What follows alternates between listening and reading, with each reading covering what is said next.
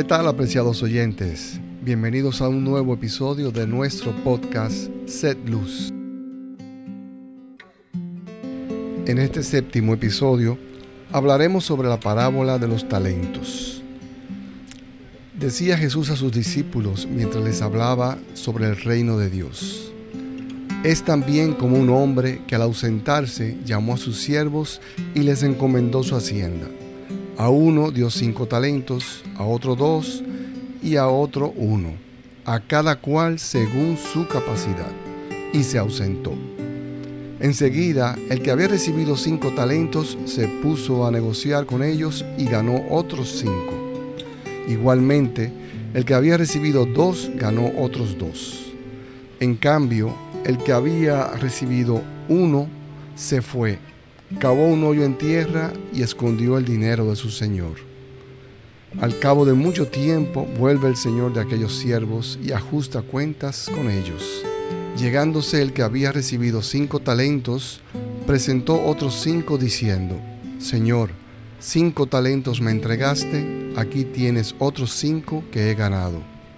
Su señor le dijo, Bien, siervo bueno y fiel, en lo poco has sido fiel, al frente de lo mucho te pondré. Entra en el gozo de tu Señor. Llegándose también el de los dos talentos, dijo, Señor, dos talentos me entregaste, aquí tienes otros dos que he ganado. Su Señor le dijo, Bien siervo bueno y fiel, en lo poco has sido fiel, al frente de lo mucho te pondré. Entra en el gozo de tu Señor. Llegándose también el que había recibido un talento, dijo, Señor, sé que eres un hombre duro, que cosechas donde no sembraste y recoges donde no esparciste. Por eso me dio miedo, y fui y escondí en tierra tu talento. Mira, aquí tienes lo que es tuyo. Mas su señor le respondió, siervo malo y perezoso, sabías que yo cosecho donde no sembré y recojo donde no esparcí. Debías pues haber entregado mi dinero a los banqueros, y así al volver yo habría cobrado lo mío con los intereses. Quitadle por tanto el talento y dádselo al que tiene los diez talentos, porque a todo el que tiene se le dará y le sobrará, pero al que no tiene, aún lo que tiene se le quitará.